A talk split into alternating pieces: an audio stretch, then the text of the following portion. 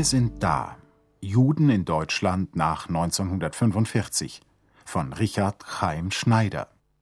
Mit Originalbeiträgen von Ignaz Bubis, Ralf Giordano, Shimon Peres, Daniel Cohn-Bendit und vielen anderen.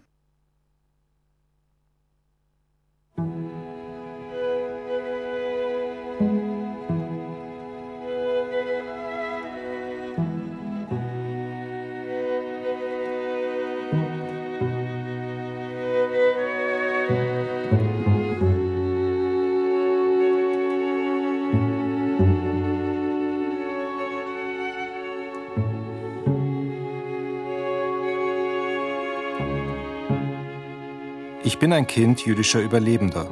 Ich gehöre zur sogenannten zweiten Generation. Meine Generation wurde in Deutschland geboren oder wuchs zumindest hier auf. Unser Leben ist bestimmt von einem Ereignis, das vor unserer Geburt liegt, dem Holocaust. Und wir übernehmen hier in Deutschland ein Erbe, das den meisten von uns nicht wirklich gehört. Denn wir Kinder osteuropäischer Juden stehen nicht in der Tradition der deutsch-jüdischen Geschichte, also derjenigen Juden, die für ihr deutsches Vaterland im Ersten Weltkrieg gestorben sind, die an die deutsche Kultur von ganzem Herzen geglaubt haben. Doch die Geschichte unserer Eltern, ihre Traditionen gehören uns auch nicht. Denn fast alle von ihnen waren Heimatlose. Sie stammten, so wie meine Eltern, aus Ungarn und der Tschechoslowakei. Sie stammten aus Rumänien, Polen und Galizien, aus Russland und dem Baltikum. Ihr ostjüdisches Erbe kennen wir nur noch aus Erzählungen und bestenfalls können wir noch ein wenig Jiddisch. Unsere Eltern, die alle Überlebende des Holocaust sind, waren nach dem Krieg in Deutschland gestrandet oder hatten hier überlebt. Und sie haben uns nicht gefragt, ob wir im Land der Täter aufwachsen und leben wollen. So mancher Deutscher glaubt, dass Juden in Deutschland nichts verloren haben. Viele Juden im Ausland denken ebenso. Aber wir sind da wir leben in Deutschland. Damit müssen die Deutschen fertig werden, damit müssen aber auch wir fertig werden. Wir sind da. Mama, Papa, wie konntet ihr nur hier leben? Seite an Seite, Wand an Wand mit den Mördern und Peinigern, mit Verfolgern und Mitläufern. Diese Frage stellten wir unseren Eltern, manchmal allerdings nur in Gedanken. Häufig wagten wir es nicht, an dieser Wunde zu rühren. Deutschland 1945, das bedeutete Wiederaufbau, geschäftiges Treiben, ein deutsches Volk, das schnellstens vergessen wollte, das sich bemühte, sich normal zu geben, wieder normal zu sein. Inmitten der Trümmer schaute man schon wieder nach vorne. Das konnten die Deutschen. Unsere Eltern konnten das nicht. Die Schrecken waren in ihren Leibern eintätowiert. Die Alliierten hatten sie aus den Konzentrationslagern befreit. Doch jetzt, wohin? Zurück in die Heimat? Es gab sie nicht mehr. Die Verwandten waren ermordet oder irgendwo verstreut. Niemand wollte unsere Eltern haben. Und so begann unsere Geschichte in Nachkriegsdeutschland. Von einem Lager ins nächste. Die Briten und die Amerikaner errichteten gleich nach dem Krieg in ihren Zonen DP-Camps, Lager für sogenannte Displaced Persons, in denen Juden und Nichtjuden zusammenlebten. Erst nach heftigen Protesten gegen diese Politik der Alliierten erhielten die jüdischen Überlebenden eigene Camps. Sie wollten nicht mit ehemaligen Kollaborateuren und Kapos aus den KZs zusammenleben, denn unter den nichtjüdischen DPs befand sich so mancher Ukrainer oder Lette, der für die Nazis gearbeitet hatte.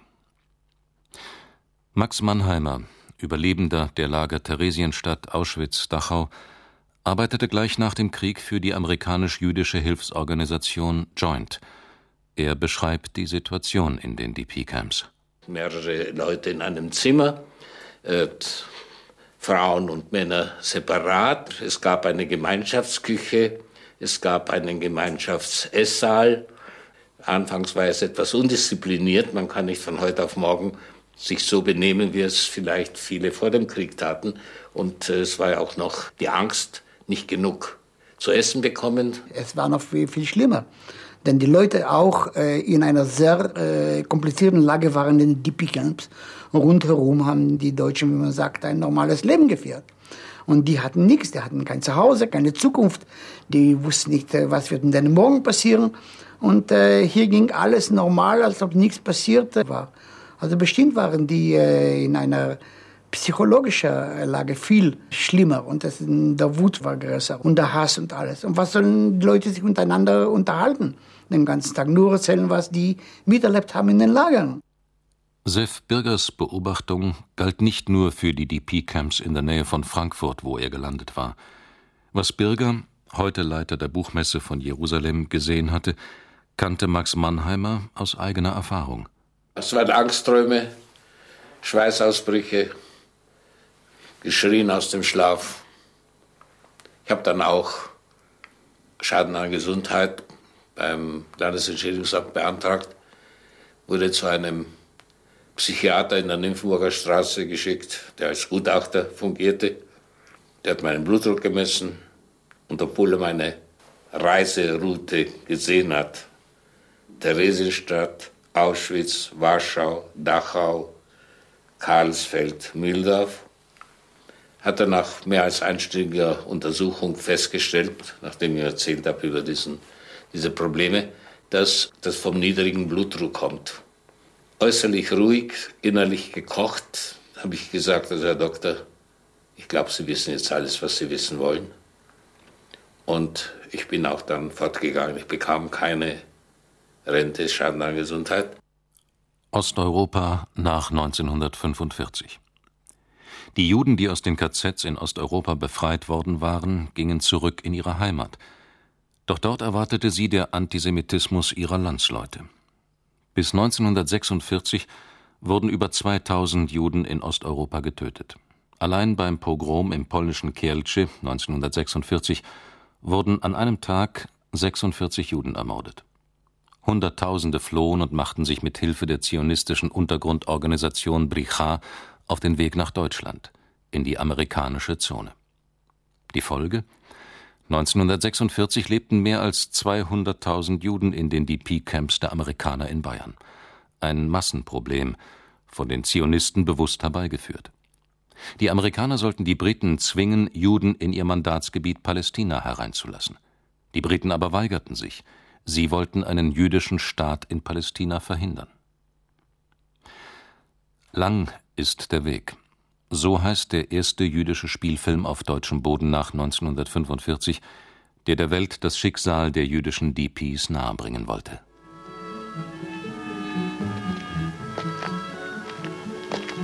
Warum bist du so still? Jeden Tag wird es schwerer mit den Leuten. Es dauert zu lang.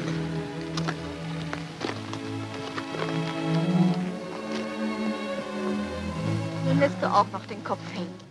Der Hauptdarsteller und Regisseur Israel Becker, heute Schauspieler am israelischen Nationaltheater Habima, war damals selbst ein DP. Er erzählt von den Dreharbeiten. Er hat tausend Statisten, wir haben im Film Platz gefunden. Die Statisten alle sind gekommen von den Lagern. Und es ist gewesen wie äh, es war wie eine Forderung von ihnen. Das ist unsere Chance, etwas darüber zu erzählen, was mit uns geschehen ist. Die Erinnerung an jene schrecklichen Jahre ist in unsere Gesichter eingemeißelt und das wollen wir bewahren. Und wer den Film Lang ist der Weg sieht und tief in die Augen der Darsteller hineinschaut, wird sehen, dass sie die Erinnerung in sich tragen. Tief, tief in die Augen von den Anteilnehmern, seht, als sie trocken mit sich dem Undenk. Die Juden in den Lagern nahmen ihr Schicksal in die eigenen Hände. Bereits 1946 hielt das Zentralkomitee der befreiten Juden in der US-Zone im Münchner Rathaus eine Konferenz ab, mit der der Welt klargemacht werden sollte, dass endlich etwas für die Juden getan werden müsse. Salman Greenberg, Vorsitzender des Komitees der befreiten Juden in der amerikanischen Zone, hielt vor Militärs und Politikern aus der ganzen Welt eine flammende Rede. Ungewiss ist unser Morgen, ungesichert unser Heute. Wir wissen jetzt, dass der Wille, welcher jetzt nicht vorhanden ist, uns einem freien, gesicherten Leben zu übergeben, der gleiche Wille war auch damals nicht vorhanden, uns dem Tode zu entreißen. Wir sind straflos, heimlos. Was bedeutet das? Was Europas Krematorien nicht verdaut haben, ist als stehender Bissen im Rachen der internationalen Politik geblieben. Auch David Ben-Gurion, der spätere erste Ministerpräsident Israels, war nach Deutschland geeilt, um den jüdischen DPs Mut zu machen und ihnen Hoffnung auf einen eigenen Staat zu geben. In den Lagern entstanden Kibbutzim, in denen sich die DPs auf landwirtschaftliche Berufe für das Leben in Palästina vorbereiten konnten. Zehntausende wurden noch vor der Staatsgründung Israels illegal nach Palästina geschleust. In den DP-Lagern bemühte man sich unterdessen, ein normales Leben zu führen. Jiddische Zeitungen wurden gegründet, eine eigene Lagerverwaltung aufgebaut. Es gab Sportvereine und Fußballmeisterschaften, bei denen die Mannschaften der verschiedenen DP-Lager gegeneinander antraten. Der Kleinhandel blühte. Es gab diverse Geschäftsgründungen. Noch wichtiger aber, die Überlebenden klammerten sich aneinander und wollten dringend ein neues Zuhause für sich schaffen. Man wollte endlich eine neue Familie gründen, ein Ersatz für den Verlust, den man erlitten hatte. Dazu Ernest Landau, ein Wiener Jude, der in den DP-Lagern Bayerns in der Organisation und Verwaltung tätig war. Dann haben die Menschen begonnen zu heiraten. Es wurden wieder Familien gebildet, was kolossal wichtig ist. Denn wir erfuhren von immer mehr, dass vom Judentum sehr wenig Menschen am Leben geblieben waren. Denn es kamen zu uns Menschen, die in Partisanenkampf waren, in Polen oder in Russland, und die erzählten, das oder jenes polnische Dorf ist komplett zerstört worden, alle Juden ausgerottet. Und wie das auf die Stimmung der Menschen gewirkt hat, brauche ich wohl niemandem zu erklären. Und dann sagte man sich, es ist wichtig, eine Familie zu bilden. Mehr als 3000 Babys wurden zwischen 1945 und 1947 geboren. In keiner jüdischen Gemeinde auf der Welt war der prozentuelle Zuwachs damals größer als bei den DPs. Die Kinder kannten nichts als die Lager und wussten nicht, wo sie waren. Doch manche waren sensibel genug, um die Schrecken der Eltern zumindest unbewusst wahrzunehmen. Isaac Norwich heute Chefredakteur der jiddischen Zeitung Vorwärts in New York, hatte als Kind im DP-Lager Föhrenwald Albträume. Ich hatte immer wieder den gleichen Traum. Soldaten kommen, um mich zu töten und ich habe mir gedacht, dass ich mich in meinem Bett verstecke, das in einer Zimmerecke steht. Die Soldaten schauen von zwei Fenstern aus in das Zimmer und entdecken mich und ich verstecke mich im Eck, damit mich ja keiner sieht. Also.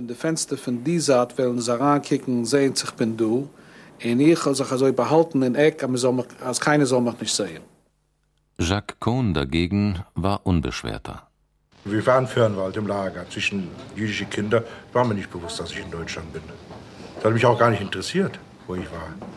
Ich habe gemeint, das gehört dazu. So ist es.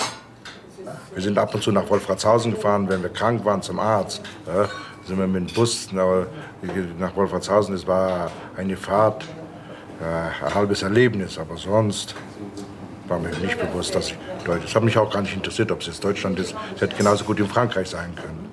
Ich habe in meinem Leben nicht so viele schwangere Frauen gesehen auf einen Haufen, wie ich, wie ich sie dort gesehen habe. Oder, Frauen, die mit dem Kinderwagen äh, herumgingen. Und äh, was brauchen sie für ein Baby? Sie brauchen Milch, sie brauchen Kleidung. Sie, das gab's doch nicht. Das gab's nur auf dem Schwarzwald.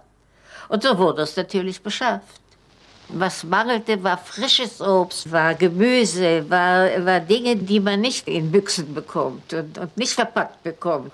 Und das war nur durch Handel mit Deutschen natürlich und nur auf Schwarzwald zu erreichen überhaupt. Womit habe ich sie bezahlt? Mit Geld war das nicht zu bezahlen. Was die Historikerin Leni Yachil, die damals mit ihrem Mann in München lebte und die teils illegale Auswanderung der Überlebenden nach Palästina mit zu organisieren half, beschreibt, war in der Tat ein Problem, das bereits die US-Truppen beschäftigte, wie dieser Bericht bestätigt. In Germany today, the black market operates openly, draining the lifeblood from legitimate trade, exploiting the needy and fattening racketeers. Photographed secretly, this is a Munich black market doing business as usual. It poses another occupation problem. Our MPs must do a policing job, not only against black markets, but against subversive elements of all kinds. Doch womit zahlte man auf dem Schwarzmarkt? Max Mannheimer. Es war das Angebot und die Nachfrage. Es waren äh, Sachen, die die Leute ja meistens auch durch Zuteilungen der, vom Joint oder Unreich, äh, selbst habe auch meine Zigaretten, äh, um besser leben zu können, äh, verkauft. Ich habe mich aber nicht am Schwarzmarkt beteiligt. Ich war damals ja in den jüdischen Organisationen. Benjamin Ferenc, als GI nach Deutschland gekommen, war Direktor einer jüdischen Organisation, die sich um die Rückgabe jüdischen Eigentums in Deutschland kümmerte. Für ihn waren Juden auf dem Schwarzmarkt ein Problem. Ich hatte damals eine lange Diskussion mit der jüdischen Hilfsorganisation Joint, die Kehrpakete in die Lager schickte. Ich sagte ihnen, schaut her, ihr schickt ihnen Zigaretten und Kaffee, das sind Waren für den Schwarzmarkt. Uh, ihr macht aus den Leuten Kriminelle. Sie verneinten. Wenn sich die Situation normalisiert, dann werden die Leute zu einem normalen Leben zurückkehren. Das ist nur eine Weile so. Man muss ihnen jetzt helfen. Und so geschah es. And uh, it's necessary to get the maximum help to them now. And that's what was done. Ernst Müller-Meiningen, damals angesehener Journalist der Süddeutschen Zeitung, beobachtete die Situation zwischen Deutschen und Juden auf dem Schwarzmarkt. Natürlich, weil die gewisse Bevorzugung genossen, blühte da der Schwarzhandel in also unglaublicher Weise. Und ähm, die Verlierer, die Germanen, gingen natürlich gern dann auf, um zu schauen, dass sie um 500 Mark ab Pfund Butter bekamen. Es gab ja jeden Sonntag diesen berühmten Judenmarkt, entweder direkt bei uns neben dem Grundstück oder später etwas abseits gelegen indem man also so wie heute auf einem modernen Flohmarkt also da alles kaufen konnte, also von, vom Käse bis zum Mantel.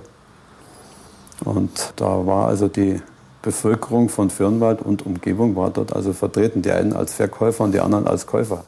Was Ernst Walter, der in der Nähe des DP-Lagers Föhrenwald aufgewachsen war, als kleiner Junge beobachtete, führte zwangsläufig zu einer unguten Entwicklung.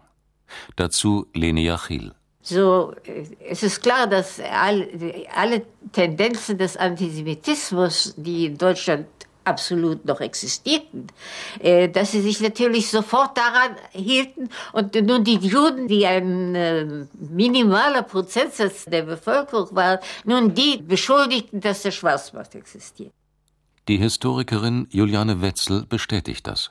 Natürlich gab es da auch wieder den Neid, nämlich den Neid, dass die Dinge hatten, die die Deutschen nicht hatten.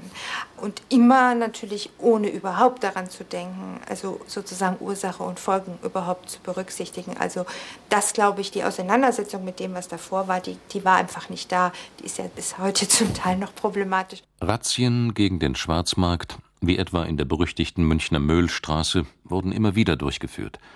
Die deutsche Polizei ging dabei vor allem gegen die Juden brutal vor ein Albtraum für die Überlebenden des Holocaust. Nur so kannte man die Deutschen als Verfolger. Und diese Razzien waren kein Einzelfall. Juliane Wetzel da hat es, sagen wir mal, im Zusammenhang mit Polizeieinheiten eben Übergriffe gegeben, zum Beispiel auf das DP-Lager in Stuttgart. Da kam es zu einem Zusammenstoß, die deutsche Polizei eine Razzia veranstaltet hat in dem Lager, auch wieder Vorwurf Schwarzhandel und dabei ist ein jüdischer Überlebender, der gerade dort in diesem Lager seine Frau und sein Kind wieder getroffen hatte, ums Leben gekommen durch einen Schuss der Polizei. Auch in den anderen DP-Lagern kam es immer wieder zu Übergriffen der deutschen Polizei, die ihren Antisemitismus nicht einmal zu kaschieren versuchte. Sam Norwich, erster jüdischer Lagerverwalter von Föhrenwald, kann sich gut erinnern. Ich kam in die Militärpolizei die Militärpolizei war zusammen mit der deutschen Polizei ins Lager gekommen. Sie suchten Leute, die angeblich Schwarzhändler waren. Äh,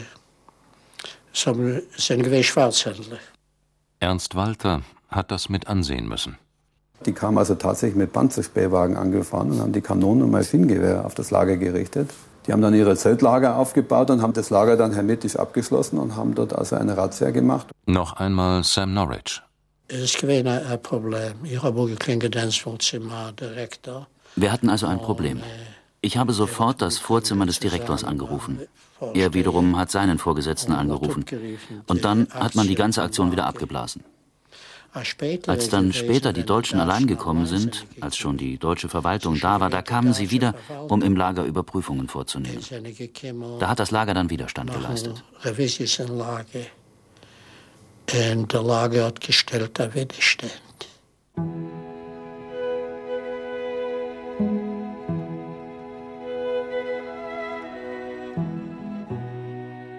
Darin waren unsere Eltern sich mit den Deutschen einig.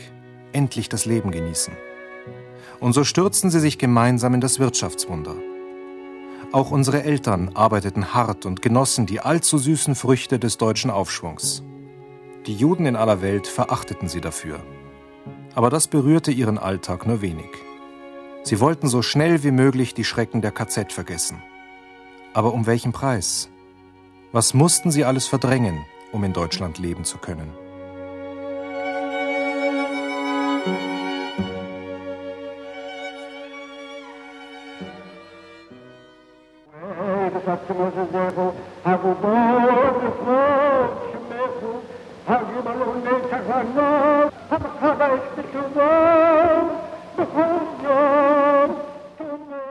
Bereits in den Ruinen der einstigen Synagogen wurde religiöses Leben wieder etabliert. Eine seelische Notwendigkeit, aber auch schon ein erster Hinweis darauf, dass man wohl in Deutschland bleiben werde.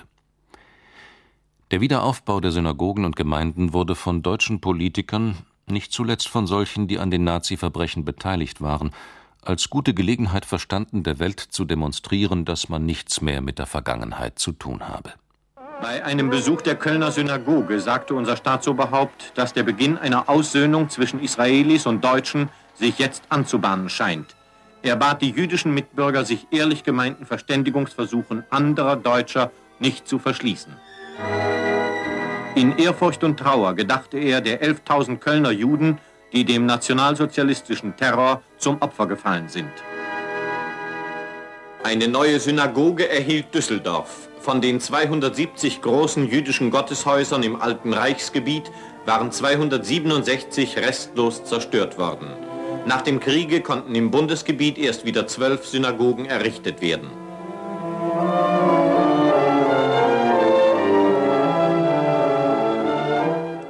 Staatssekretär von Eckhardt war als Vertreter des Bundespräsidenten und des Bundeskanzlers Ehrengast der jüdischen Gemeinde.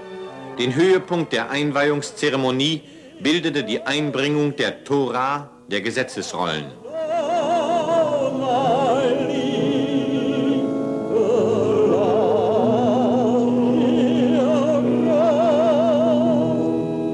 Hier waren ja sehr wenige, sind einige zurückgekommen die im Versteck irgendwo gelebt haben. Bald sind durchaus Theresienstadt zurückgekommen, so dass wir im September zu den hohen Feiertagen schon Gottesdienst hatten. Was haben Sie denn da am Anfang in der Gemeinde getan? Wie haben Sie sich organisiert? Was ist da geschehen? Man hat erstmal einfach gesprochen miteinander und äh, verschiedene haben ihre Geschichten erzählt, verschiedene auch nicht. Dazu gehörte ich auch. Ich spreche über die Verfolgungszeit nicht. Und am 2. Dezember wurde bereits der Landesverband gegründet. Was Eugenie Brecher über die Gründung der Düsseldorfer Gemeinde erzählt, sah so mehr oder weniger in fast allen jüdischen Gemeinden aus. Lili Marx, die mit ihrem Mann Karl, dem Gründer der Allgemeinen Jüdischen Wochenzeitung, aus dem englischen Exil nach Düsseldorf zurückgekehrt war, versuchte den Überlebenden den Neuanfang zu erleichtern. Man versuchte alles, dieses Häuflein, wie soll ich sagen, äh, jüdisch zu betreuen, wenn ich das so ausdrücken darf. Nicht nur durch Gottesdienst, sondern auch durch kulturelle Veranstaltungen. Es gab ein äh, Pesach-Essen, ein gemeinsames. Es gab einen Chanukka-Ball, einen Purim-Ball. Wenn ich Ball sah, so sage ich das in Gänsebeinchen. Aber immerhin, man versuchte. Und ich hatte angefangen, Theater zu spielen mit den Kindern im ich glaube, das war schon 48 etwa. Da waren schon etwas mehr Kinder da, mit denen ich Theater spielen konnte. Unter Zuhilfenahme eines jüdischen Regieassistenten von Gustav Gründgens, ein Junge, der überlebt hatte in Dortmund und hochbegabt war und bei Gründgens als Eleve ankam. Das Gemeindeleben war zugleich eine Form, innerhalb der feindlichen Umwelt ein bisschen Geborgenheit zu erfahren. Kulturelle, gesellschaftliche und wohltätige Anlässe wurden benutzt, um möglichst viel Zeit miteinander zu verbringen. Denn die Deutschen konnten keine Freunde werden, selbst wenn so mancher ursprünglich deutscher Jude oberflächlich betrachtet anders dachte. Ruth Galinski, deutsche Jüdin und Witwe des früheren Zentralratsvorsitzenden Heinz Galinski, macht dieses Dilemma deutlich. Ich persönlich zum Beispiel war Sportlerin und ich ging in einen äh, Sportverein. Damals gab es noch keine Vereine, sondern die äh, verschiedenen Bezirke hatten ihre eigenen Mannschaften, also Charlottenburg, Wilmersdorf. Und ich spielte Tischtennis und kam in die Stadtmannschaft und kam dadurch auch mit nicht-jüdischen Deutschen zusammen. Und äh, unter Sportlern war das eigentlich ganz normal. Wenn ich mir jetzt überlege, das ist damals normal, es war normal damals. Es waren junge Menschen, die vielleicht etwas befangen mir gegenüber waren. Aber da ich meinen Sport liebte, ging das glatt über. Sonst privat verkehrte man nur untereinander. Kurt Kohn in München ging es nicht anders. Von damals an, seitdem ich in der Nauplehrstraße wohne, von 56, Ende 56, wohnte das Ehepaar Friedrich auf derselben Etage. Schön, wenn wir uns äh, im Treppenhaus oder auf der Straße treffen, sagen wir äh, guten Tag, aber Kontakt oder, oder Freundschaft oder... Äh, Dass man mal einen Kaffee getrunken hat. Gibt es überhaupt nicht, absolut nicht. Deutsche Juden gründeten 1950 den Zentralrat der Juden in Deutschland. Anders als die Mehrheit der Ostjuden wollten sie in Deutschland bleiben. Heinz Galinski, Philipp Auerbach, Staatskommissar für Wiedergutmachungsfragen, Norbert Wollheim, stellvertretender Vorsitzender des Zentralkomitees der Juden in der britischen Zone, Karl Marx, Gründer der Allgemeinen Jüdischen Wochenzeitung, Hendrik van Damme, ein Jurist aus Berlin. Was der Zentralrat wollte, brachte van Damme mit einigen wenigen Sätzen auf den Punkt. Das Zentralrat, wenn ich mir das politische Ziel stecken möchte, möchte sagen, kämpft für Normalisierung. Das heißt, eine Diskriminierung der Juden, wie überhaupt gegen Diskriminierung von Bevölkerungsteilen. Wir sind aber auch gegen jede Privilegierung. Wir wollen Normalisierung, nicht mehr und nicht weniger. Und diese Normalisierung erstreckt sich nicht nur auf den wirtschaftlichen Bereich, sondern vor allen Dingen auch auf äh, den politischen und auf den psychologischen.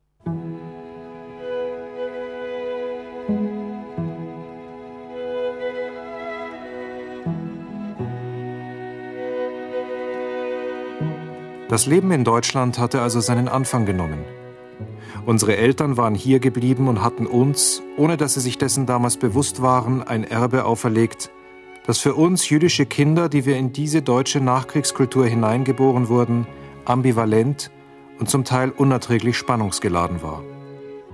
Als Kind von Überlebenden inmitten der Deutschen aufzuwachsen, sich mit ihnen anzufreunden, mit ihnen zur Schule zu gehen, mit ihnen zu arbeiten, Viele ertrugen dies nicht und verließen Deutschland, während ihre Eltern hier blieben.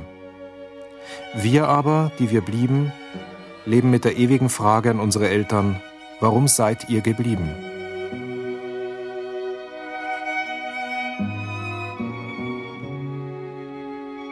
Wenn ich so überlege, muss ich manchmal so denken, Mai, wäre es schön gewesen, in Israel zu sein, als Beispiel.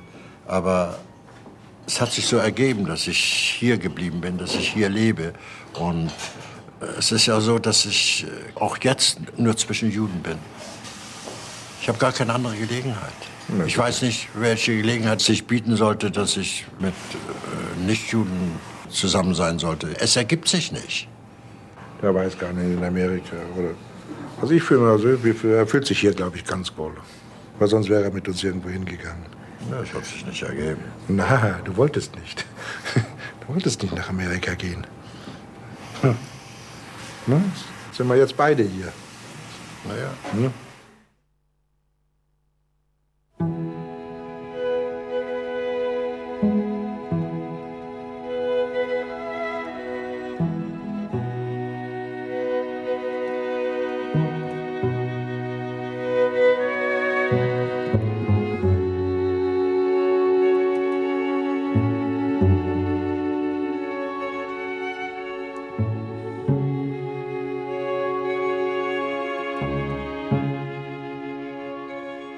Ist das gerecht?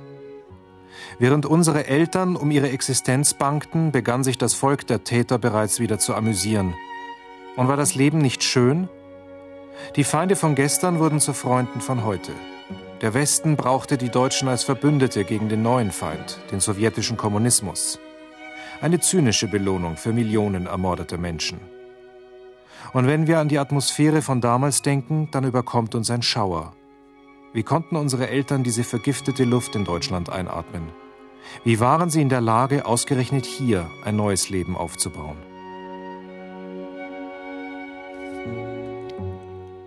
Sef Birger, ein Überlebender, ertrug die Atmosphäre in Deutschland nicht und wanderte bald nach Israel aus. Was es unmöglich in meinen Augen war damals und auch heute. Dass ich habe nie jemanden getroffen, der äh, gesagt hatte, ja, ich wusste, was passiert war. Ich konnte nichts tun, aber ich wusste. Janina Liebermann dagegen musste bleiben. Sie hatte zwei Kinder und ihr Mann war krank. In München eröffnete sie einen Schnellimbiss und kochte für Deutsche. Die aber sahen die eintätowierte Nummer auf ihrem Unterarm und fragten: Was ist das für eine Nummer? Da habe ich gesagt: Das ist eure Schuld. Dann frag's nicht. Zu Kindern habe ich das nicht gesagt. Wenn mich ein Kind gefragt hat, was für eine Nummer das ist, habe ich gesagt: Ach, weißt du, ich bin so vergesslich, das ist meine Telefonnummer. Und wenn Sie den Erwachsenen gesagt haben, das ist eure Schuld, wie haben die reagiert? Ich habe damit nichts zu tun. Wie war das dann für Sie? Alle hatten ja damit zu tun. Wenn ein Volk was nicht will, dann passiert es nicht. Meistens sind sie abgehauen. Mit der Gefangennahme der ehemaligen SS-Wärterinnen und Wärter war das Problem der Schuld und der Verstrickung in den Holocaust nicht erledigt. Die Angst vor Bestrafung und Verfolgung ging um in Deutschland. Eine neue Zeit der Denunziation brach an. Ernest Landau lebte damals in verschiedenen DP-Camps und kann sich gut erinnern. Da kam ein Deutscher und erzählte uns, was der und der für ein großer Nazi gewesen ist und was der alles auf dem Gewissen hat. Und da kam ein anderer Deutscher. Kurzum, die gaben sich die Türklinke in die Hand, um einander zu denunzieren. Wenn ich sie bis dahin nicht schon gehasst hätte, damals habe ich begonnen, sie zu verachten. Ich sage das nicht generell. Es gab natürlich Hochanständige.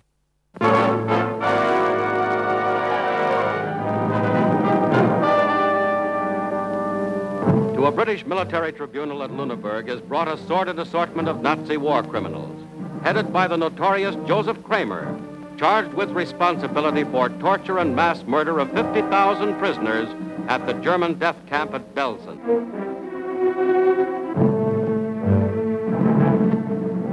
The accused wear identifying numbers in early court session. There are 26 men, 19 women. Ein britischer Bericht vom Prozess gegen die Henker im KZ Bergen-Belsen. Die Alliierten glaubten, dass man ein ganzes Volk umerziehen könne. Zu diesem Zweck mussten Deutsche, die in der Nähe eines KZs lebten, die Lager aufsuchen, damit sie mit eigenen Augen sahen, wovon sie bis dahin nichts hatten wissen wollen. Doch nicht immer war die Reaktion so, wie sich Amerikaner und Briten das vorgestellt hatten. Ernst Müller-Meiningen, damals Journalist der Süddeutschen Zeitung, über den inneren Widerstand der Menschen damals. Die Leute grausten sich und waren also äußerst betroffen, was ihnen da also an Bildern, an, an Leichenbergen und so weiter äh, präsentiert wurde. Aber da kam natürlich auch gleich, gell, die Amis oder die Engländer treiben uns durch diese Lager und wir, waren ja vollkommen unschuldig. Wie kommen wir dazu, nun als im Büßerhemd durch die KZ-Lager laufen zu sollen? Quod non. Nein, nein, da war viel Abstinenz und Ressentiment und äh, nicht einsehen wollen. Die Nazi-Verbrechen mussten gesühnt werden. Die Nürnberger Prozesse waren nur der Anfang einer Prozesswelle, die allerdings von den meisten Deutschen nicht wahrgenommen wurde, wahrgenommen werden wollte. Benjamin Ferenc, mit 27 Jahren Chefankläger im Nürnberger Einsatzgruppenprozess, hielt ein eindrucksvolles Plädoyer. We are now ready to hear the presentation by the prosecution. We ask this court to affirm by international penal action man's right to live in peace and dignity, regardless of his race or creed.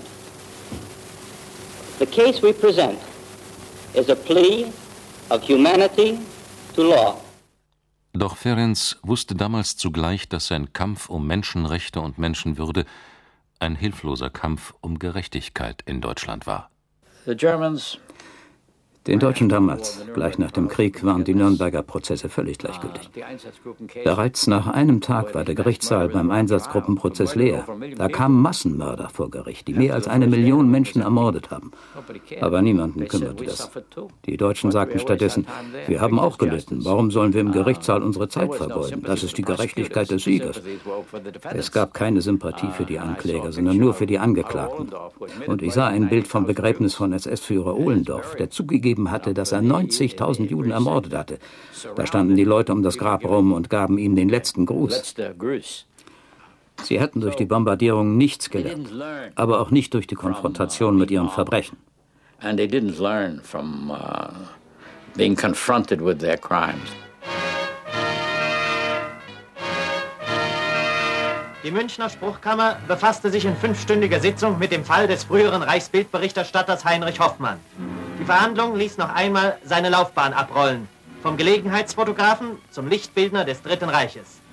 Neben Hoffmann seine Frau. Als Altparteigenosse mit der Mitgliedsnummer 59 gehörte er zum engeren Freundeskreis des Berghofs und der Reichskanzlei. Eine Stellung, die ihm ein geschäftliches Monopol und ein privates Millionenvermögen einbrachte. Er bestritt jede propagandistische Absicht seiner fast unübersehbar großen Bilderchronik des Dritten Reiches, nannte sich einen Diener der Kunst und Fotograf des Zeitgeschehens und als solchen ein Opfer seines Berufes. Das Urteil der Spruchkammer lautete, er wird auf die Dauer von zehn Jahren in ein Arbeitslager eingewiesen, um Wiedergutmachungs- und Aufbauarbeiten zu verrichten. Sein Vermögen ist als Beitrag zur Wiedergutmachung einzuziehen. Es ist ihm nur ein Betrag von 3000 Reichsmark. Der Angeklagte hat gegen das Urteil Berufung eingelegt. Entnazifizierung. So nannte sich das Programm, das sich die Alliierten selbst verordnet hatten, um die Deutschen vom Fluch des Narzissmus zu befreien. Es sollten nicht nur neun Millionen Parteigenossen überprüft werden, sondern ein ganzes Volk. Dieses idealistische Unterfangen führte zwangsläufig dazu, dass das Kontrollsystem ziemlich grobmaschig war. Dazu Ernst Müller-Meiningen. An sich sollten sie von denen eingeteilt werden nach den Kategorien Hauptbelastete, Belastete, äh, Minderbelastete, Mitläufer und Betroffene. Das ist natürlich ein bisschen naives Geschehen, zumal äh, die Leute, die dann nun mit der Situation sich befasst sahen, äh, sich gegenseitig mehr oder minder durch Persilscheine, wie man das nannte, nämlich durch Leumundszeugnisse, dass man nie was mit dem Nationalsozialismus im Sinne gehabt haben äh, konnte, aufgewartet sind.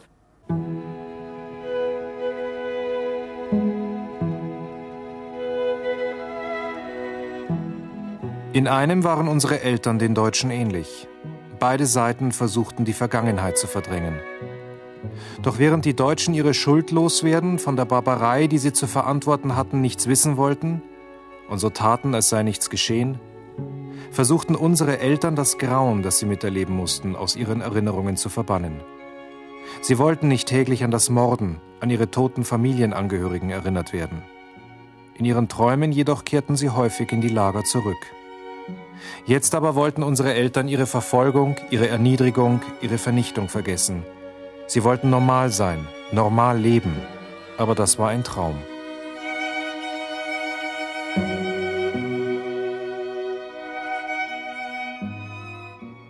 Natürlich ist diese geradezu Flucht in die Normalität, dieses Bedürfnis zur Wiederherstellung normaler bürgerlicher Zustände und Lebensumstände eine der treibenden Kräfte der 50er Jahre. Dazu gehört dieses Ärmel hochkrempeln, dieses nach vorne blicken.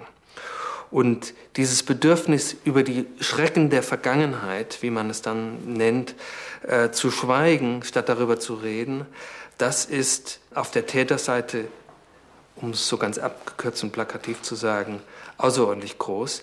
Aber es gibt eine Entsprechung dazu auch und eine für mich sehr nachvollziehbare Entsprechung auch auf der Seite der Opfer. Was der Historiker Norbert Frey da anspricht, wurde durch symbolische Akte der deutschen Politik noch gefördert. Gelegentlich der Tagung des Jüdischen Weltkongresses in Amsterdam besuchte eine Delegation das Denkmal des ehemaligen Konzentrationslagers Bergen-Belsen. Bundeskanzler Adenauer und der Präsident des Jüdischen Weltbundes Nahum Goldmann legten Grenze nieder. Diese Feiern waren insgesamt Sicherlich waren da Politiker involviert, im, im Westen wie im Osten übrigens, ja, im Osten auch, aber was äh, die Opfer des Nationalsozialismus anging. Aber im Grunde war das in der ganzen frühen Zeit außerordentlich verdrängt. Sagt Michael Bodemann, Soziologe in Toronto und Berlin, der über das Gedächtnistheater in der frühen Bundesrepublik, wie er es nennt, gearbeitet hat. Und zum Teil diese Übungen, also dass der Adenauer oder der Heuss und sonst jemand bei diesen Veranstaltungen aufgetaucht ist, ist sehr wichtig auch eben für das Ausland, dass äh, das im Ausland gut aussah, muss man auch dazu sagen. Über dem ehemaligen Konzentrationslager Bergen-Belsen in der Lüneburger Heide erhebt sich jetzt ein 26 Meter hohes Mahnmal, das in einem feierlichen Staatsakt von Bundespräsident Heuss eingeweiht wurde.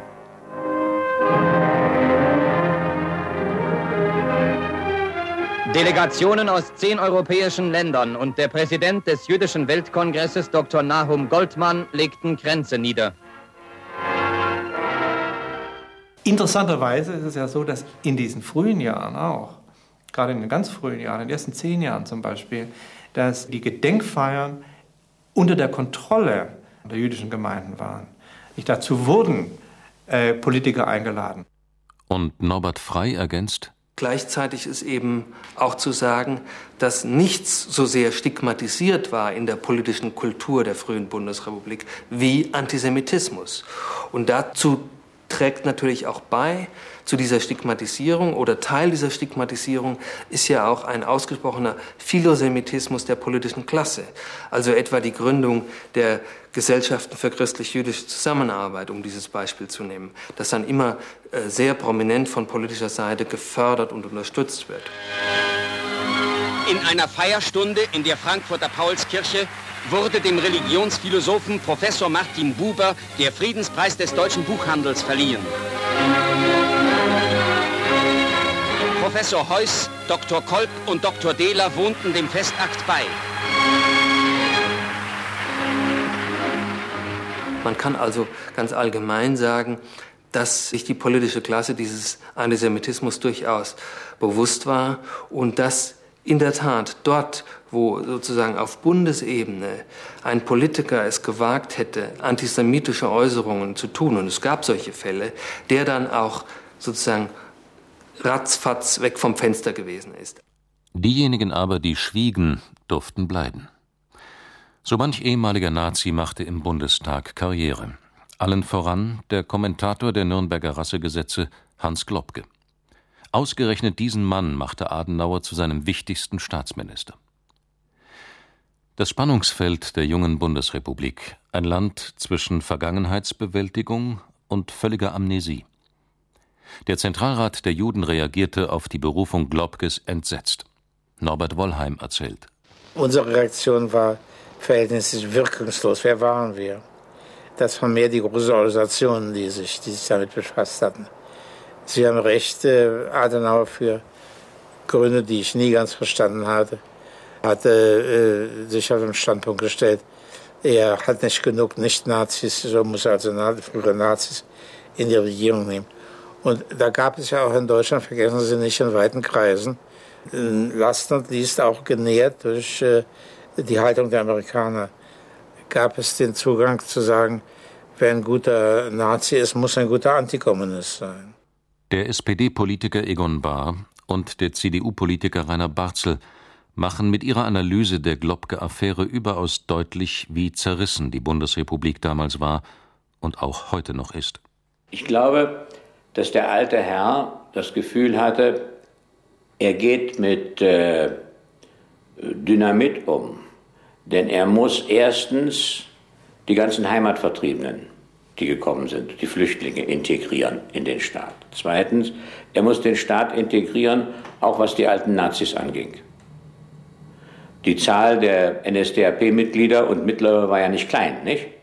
Und äh, drittens wollte der alte Herr immer die Wahlen gewinnen. Wollen wir jetzt eine Globke-Debatte führen? Kurz bitte. Ja, der Globke wird natürlich auch verkannt. Nicht? Man kann das so und so beurteilen. Ich persönlich habe ihn kennengelernt und wusste auch aus der Nazizeit, was er für eine Rolle war. Nicht ich selbst, sondern meine Eltern, mein, der Kreis und mein Vater und so wussten, was er gemacht hat. Es gab ja Leute, die haben ihn einen Partisan in der Uniform des Feindes genannt. Und es ist gar keine Frage, und das ist eine Abwägung, dass es ihm gelungen ist, durch die Interpretation der Nürnberger Gesetze äh, manches zu verhindern. Inge Deutschkron, eine deutsche Jüdin, die nach dem Krieg in Bonn als Korrespondentin der israelischen Tageszeitung Maariv arbeitete, bringt die Globke-Affäre jedoch auf den Punkt. Es gibt heute Stimmen, die behaupten, er hätte Juden geholfen. Also sowas sind ja Gerüchte. Und im Übrigen, was zählt, ist ja die Tatsache, was hier geschrieben stand. Das ist dieser Kommentar zu diesen Nürnberger Rassegesetzen. Genauso war es mit dem, ich erzähle immer, dass äh, der höchste Beamte des Bundestages, Herr Trossmann, der Verwalter vom Ghetto Lodge gewesen ist. Ja? Das erfuhr man dann so zufällig, man stolperte man drüber. Und als ich das gar nicht fassen konnte und den äh, Pressesprecher dieses Herrn Trossmann anrief, ob das wirklich stimmte, der sagte, denn na und?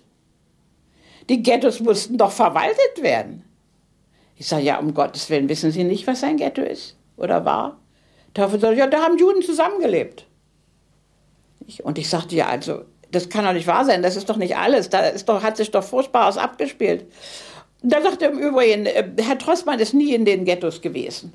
Und sage ich, na wissen Sie, also das kann ich nicht glauben. Wenn man Verwaltung macht, muss man ja doch mal reingehen, sich das ansehen. Und außerdem, Lodge war ja nicht so groß, dass man das Ghetto übersehen konnte. Und dann sagte er plötzlich zu mir, also wenn Sie jetzt nicht aufhören, ich werde zornig.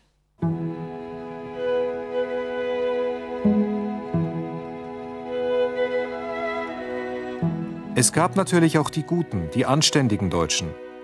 Sie wurden vom neuen Staat genauso betrogen wie die Juden, wie unsere Eltern. Doch diese Minderheit fiel in der Öffentlichkeit kaum auf. Sie hielten ihre Gedenkfeiern abseits der allgemeinen Aufmerksamkeit ab. Sie taten nicht nur so, als ob, sie bemühten sich ernsthaft, aus der Vergangenheit zu lernen, zu sühnen. Ihnen wie uns mussten daher die Rituale des Gedenkens ein Dorn im Auge sein, die deutsch-jüdische Versöhnung, wie man das Unmögliche auch heute noch gerne bezeichnet. Die Woche der Brüderlichkeit, in der frühen Bundesrepublik erfunden, ist so ein immer nichtssagenderes Ritual, an das sich alle krampfhaft festhalten, um so zu tun, als ob man sich versöhnen könne.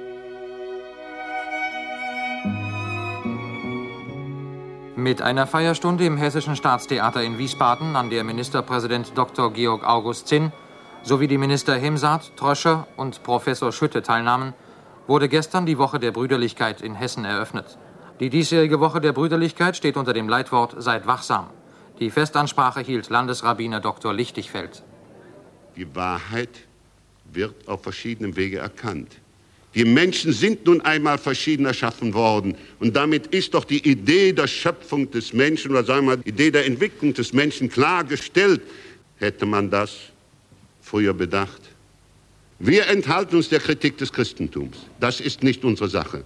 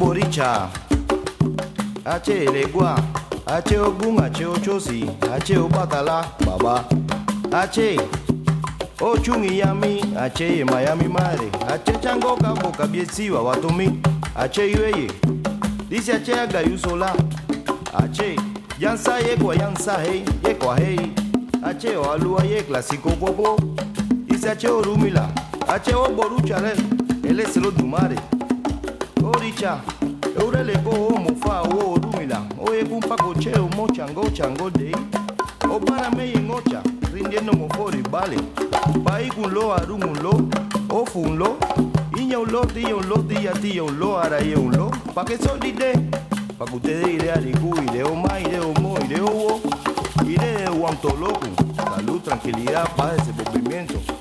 Y todo lo bueno que usted tenga el plan de la tierra para estos sus homores y homo. se oye cupa coche, ni moría yo pa coche, apague o trumo, trumo ellos.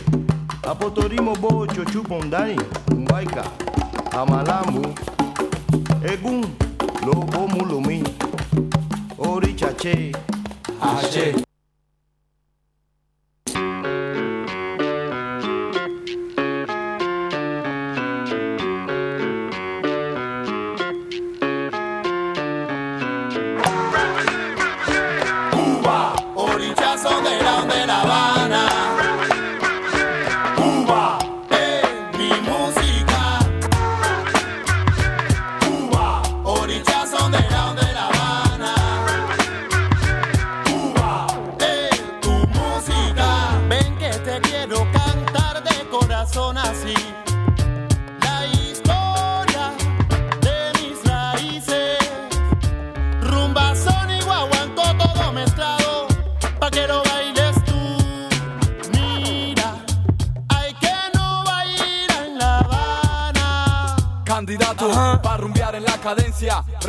Mis ancestros, toda la mezcla.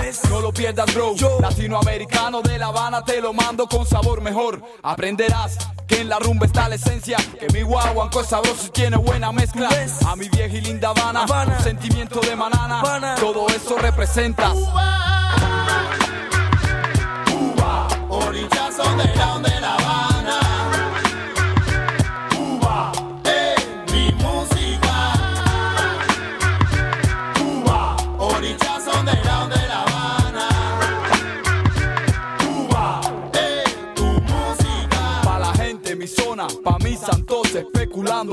el micro. Escucha como dice Michael Nico. La música cubana vale mucho, chico. Mi funk estilo, mira, viene de La Habana. Baba, vas-y, bouge ton cul sur le beat, écoute ça. Je pour ma chapelle, Paname. Je représente, gars, mes refrains de la Havana. Je rappe, c'est mon dada. Michael Nico, chico, soy loco, siempre flow. Je représente la salsa, le soleil de Cuba. J'oublie Paris, la pluie, son ciel gris et tout ça. Je de belles nanas sur la plage de Havana. Pavané, sous les palmiers à fumer, je représente ça.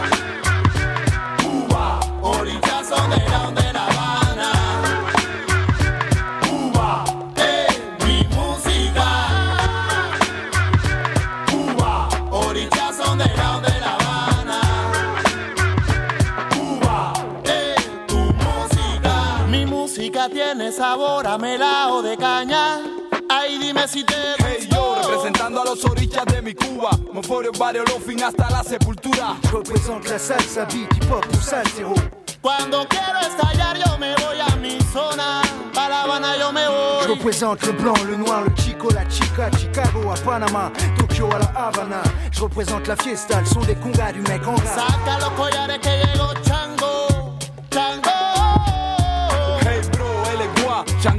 Batala, Yemayá, Ochun, Mafere, Fun, Oruli, que mi canto suba. Pa' la gente de mi Cuba, mis ancestros, todos mis muertos, todo eso represento. Cuba, orichazo de la de La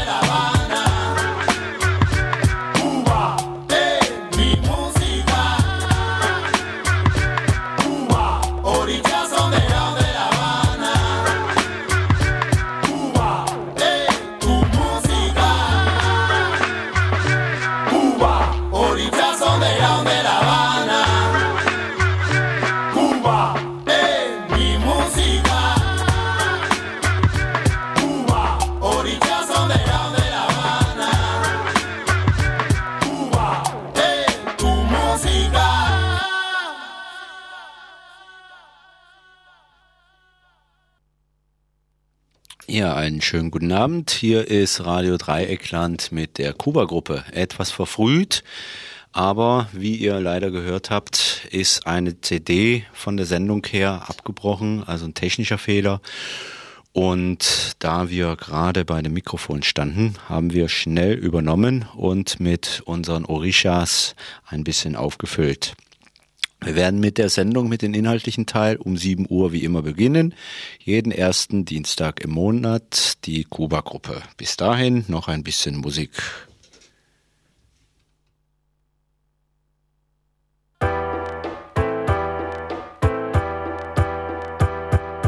Eso te pasó por no saber que todo tiene su precio atrevido. Eso te pasó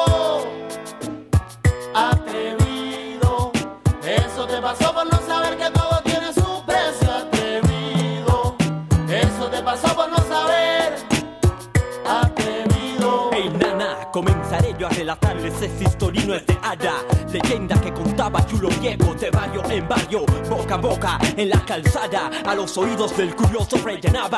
Ja, ja, Había una vez una pareja desprovista Poca vista sin dinero. Pensando atómico, tónico, crónico Cómo vivir, salir de negro fango que logaba Tramaban, daban entre besos una cámara silente. Para un estúpido, tupido cliente Que de vivo el punto mira se las daba. Estaba, andaba vigilando a la criolla de carnada Eso te pasó por no saber que todo tiene su precio atrevido. Eso te pasó atrevido. Eso te pasó por no saber que todo tiene su precio atrevido. Eso te pasó por no saber atrevido. Y el punto se tiró de Gil a buscar a la guarida vida. Pensó que la guajira, mira, era más bruta que una mula loma arriba. Demonio esta historia es candela. Te la voy a hacer bien breve para que no te me acelere. Oíste acere todo lo que ella pedía. El punto la complacía y escucha lo que le decía. Todo lo que le pedía. El punto se la gastaba. Oh, una linda habitación en el Coiba. El punto se la gastaba. Hay un vestido para él. Hay una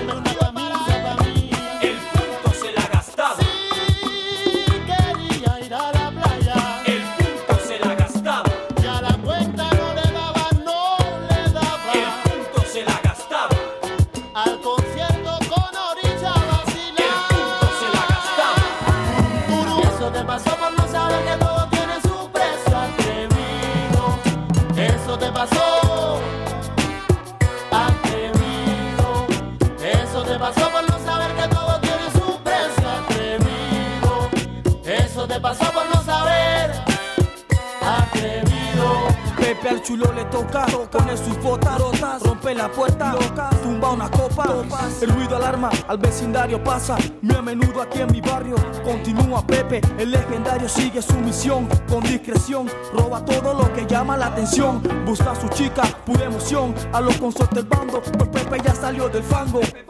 Aunque tenga que decírtelo en la cara, no me voy a limitar. Te creíste que eras vivo, que